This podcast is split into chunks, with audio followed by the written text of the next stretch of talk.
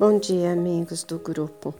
É, mais uma parte para vocês do livro Eles Continuam Entre Nós, é, eventos que aconteceram na minha vida. Então, eu vou colocar para vocês mais um momento. É, eu acredito que era 1995, mais ou menos por aí. 1994, talvez. É, meu pai tinha chegado em casa e tinha me dado um envelope e pediu que eu guardasse para ele nesse nesta época eu trabalhava com meu pai no escritório com ele. Meu pai tinha uma metalúrgica pequena e eu estava trabalhando com ele no escritório. Ele chegou para almoçar, eu almoçava na casa da minha mãe todos os dias junto com meu pai, minha mãe, minhas irmãs, né?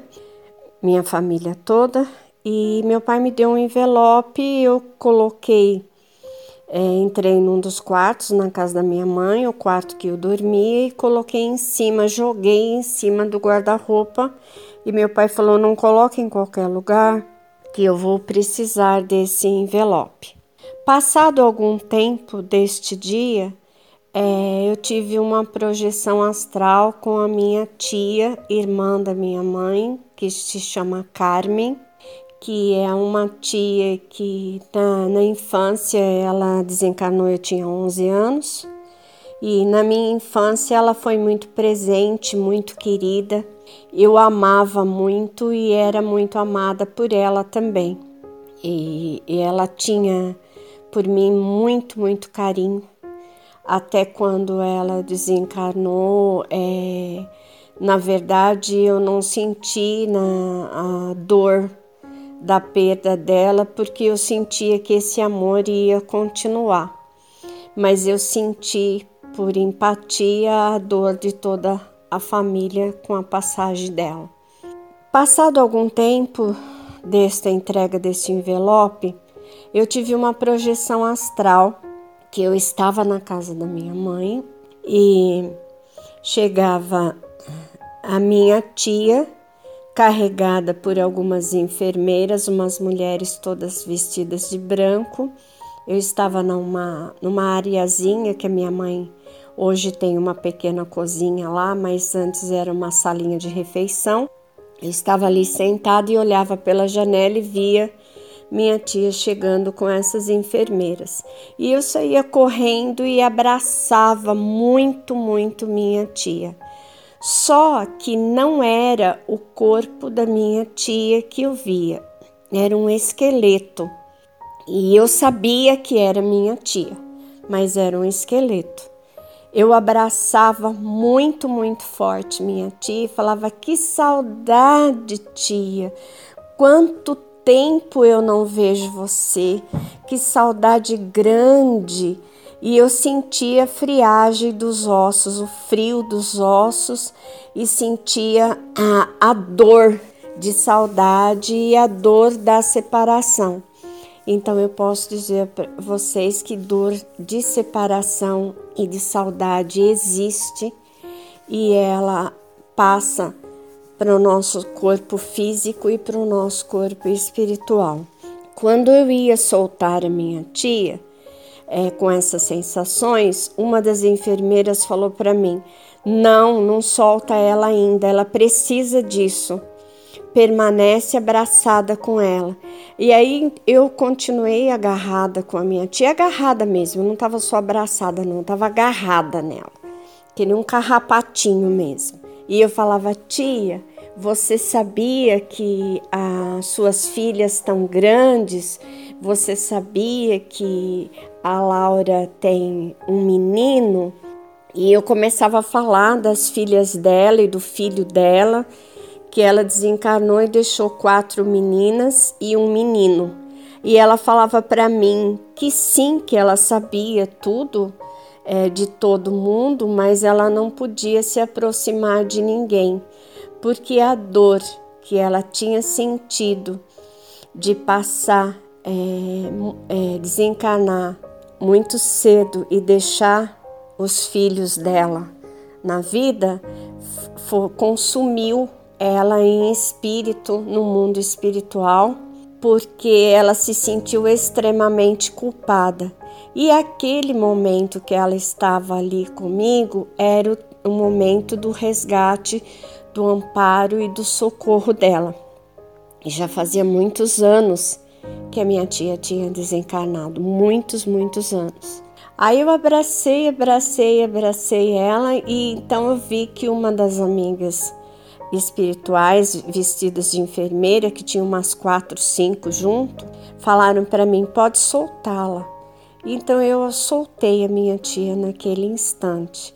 Quando eu soltei, eu vi ela como eu me lembrava dela, com cabelinho ondulado, rostinho bonitinho, aquela carinha alegre, o sorriso lindo que ela tinha.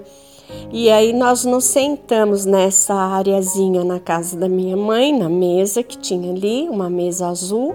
Nós nos sentamos ali e conversamos e a minha tia me agradeceu muito pela sensação de amor e de carinho e por aquele momento de socorro e de mãos dadas, com as duas mãos dadas comigo, ela falou assim: Eu não vou embora sem retribuir. O seu pai vai precisar muito daqueles documentos que ele te deu e você jogou em cima do guarda-roupa. Olhe lá que está atrás do guarda-roupa. E conversei com a minha tia um, bastante coisa, contei da família, dos filhos dela e de todos, né? E abracei muito ela e vi que aquelas pessoas do mundo espiritual colocaram ela num ônibus que estava voando sobre o quintal da minha mãe e levaram a minha tia novamente para o mundo espiritual, é, com certeza para terminar o atendimento de socorro que eles tinham começado ali, né? E depois de uns dias, um, meu pai me perguntou daquele envelope que ele tinha me dado. Eu procurei muito, muito, revirei a minha casa, a casa da minha mãe, atrás desse envelope e não me lembrava onde ele estava. E é como eu tinha contado essa projeção para minha mãe, minha mãe falou: lembra do do, do sonho, que para minha mãe isso significa um sonho, não uma projeção astral. Ela falou: Lembra do sonho que a tia Carmen falou para você? Eu falei: Ah, sim, mãe, em cima do guarda-roupa. E nós precisamos é, chamar duas pessoas, que o guarda-roupa era daqueles antigos, muito grandes, para desencostar o guarda-roupa da parede. E atrás do guarda-roupa, como a minha tia tinha dito, estava o envelope e que era uma licença que o meu pai tinha tirado e tinha pedido, na verdade, para que eu arquivasse, né? E eu arquivei, né, em cima do guarda-roupa e atrás do guarda-roupa, né? Foi muito bem arquivado. E se não tivesse minha tia avisado, o custo financeiro da, de refazer aquelas licenças e multas e tudo teria sido muito grande e muito prejudicial à nossa família. Então eu tô contando para vocês pelo fato de ser ter sido uma projeção astral muito importante, muito lúcida, muito clara em sentimentos, em emoções, em sensações e em gratidão e amor, em sentimento de amor e de gratidão, para falar para vocês o quanto é importante o convívio de mãe com filhos é, e quanto esta separação repentina de, de uma mãe com os filhos pode causar mal a, não só na vida física para esses filhos, mas na vida espiritual para esta mãe que continua viva no mundo espiritual ficou evidente para mim o quanto a minha tia sofreu de culpa e de dor e de saudade e a falta de amor dos filhos que ficaram na vida física.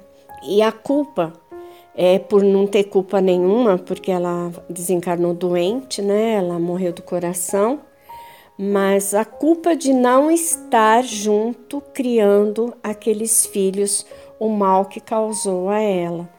E também a dor muito grande de não poder, pelo próprio sentimento de culpa dela, não estar sempre perto e ver o crescimento desses filhos que com certeza como ela gostaria de ter feito. Neste momento agora, onde estão desencarnando muitas pessoas abandonando as suas famílias, é, eu tenho visto em projeção astral como tem sido o desenrolar dos desencarnes e, e da chegada desse vírus em todos os lugares.